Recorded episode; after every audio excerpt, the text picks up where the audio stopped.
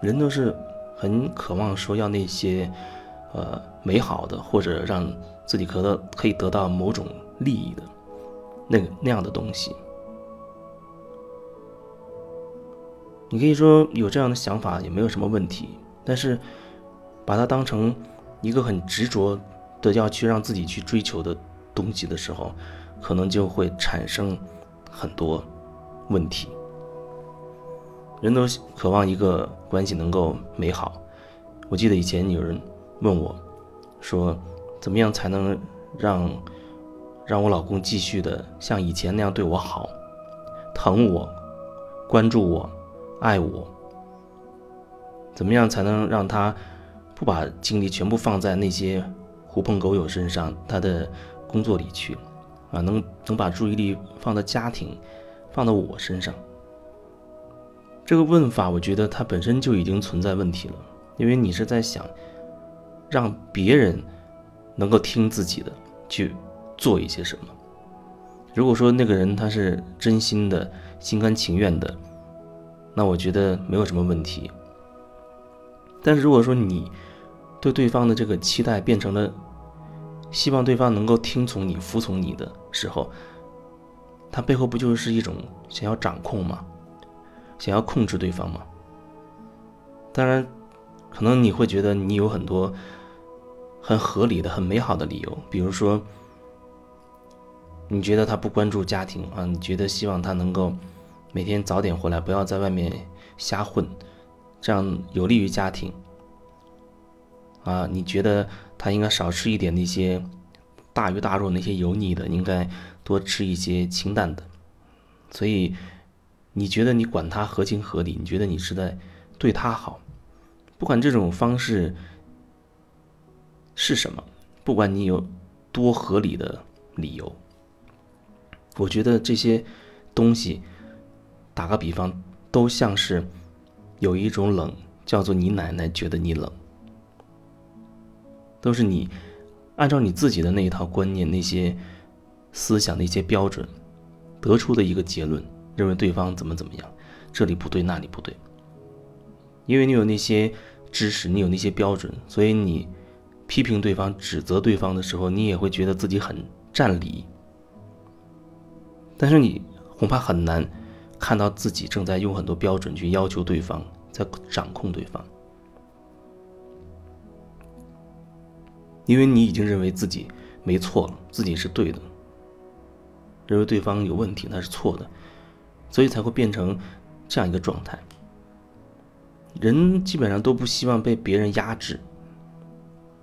无论你假装好像很顺从、很服从、很听话，其实内心都是渴望能够回归自己。能够做自己真心渴望的、真心喜欢的那些事情的，只不过可能在这个世界世界上混太久了，你已经觉得好像有一些约定俗成的东西，自己无法超越。我也不应该超越，我也没有办法超越，大家也都是这样，超越不了，所以好像合情合理的自己就变成一种，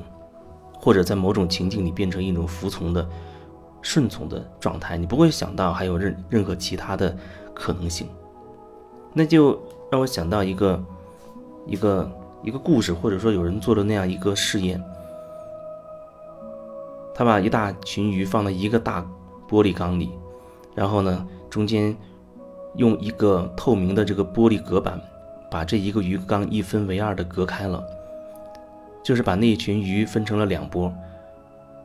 用那个玻璃板隔开，一波在这边，一波在那边。刚开始的时候，很多鱼因为那个玻璃板是透明的，那个隔断是透明的，所以很多鱼都会不断的想游到对面去，啊，就会发生不不断的撞到那个隔板上，那个玻璃板上。但是时间久了之后，你会发现，再后来没有鱼它会去撞那个板了，它好像就默认为。那有一个阻隔，你没有办法游到对面去。那就像一个人，他已经形成了约定俗成的一个固定的、根深蒂固的模式了。那些东西你不会推翻它，你认为它就是这个样子，默许了，无意识的默认了，就是这样。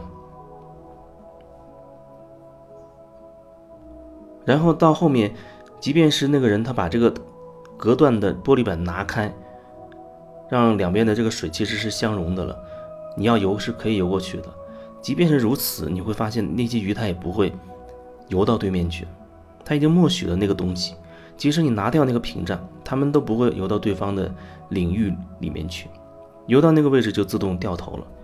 已经成为一种默许，根深蒂固了。他反复的尝试，反复的尝试。然后，他默许了自己过去的那个经验，就认为事情就是这样子，这个位置就是过不去的。这就像我们从小到大接受的很多那些道理也好，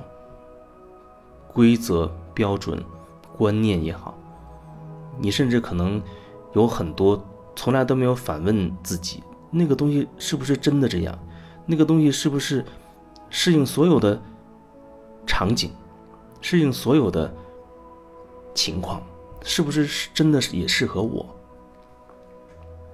时间长了，有很多东西固化在你脑袋里面，但那些东西其实你是没有觉察的情况之下，这样慢慢的就好像一点点植入进来一样，它成为了你的一部分。然后在后面，你对很多的人和事做分析、做评价、判断的时候，就依依据。你那些曾经无意识接收过来的那些观念、那些标准，你就觉得好像事情就是这个样子。也许有一天你忽然反问自己、反观自己的时候，你会发现事情好像有点不对劲儿。很多时候好像并不是自己一直以为的那个样子。那个时候，或许你才有机会产生一种叫做觉察的东西。觉察自己，感受自己，不然很多时候你就是按章办事，按照标准办事。很多事情在你心中形成了某种模式，面对这样的人，面对那样的情况，啊，你就是要戴上这样的面具，或者就是要按照这样的逻辑去去处理去做。但是你忽略了自己在那个当下自己真实的一个感受和你真实的想法。如果说我们就是按照规则、按照标准去做事的话，那和一个能吃饭会拉屎的机器又有什么区别呢？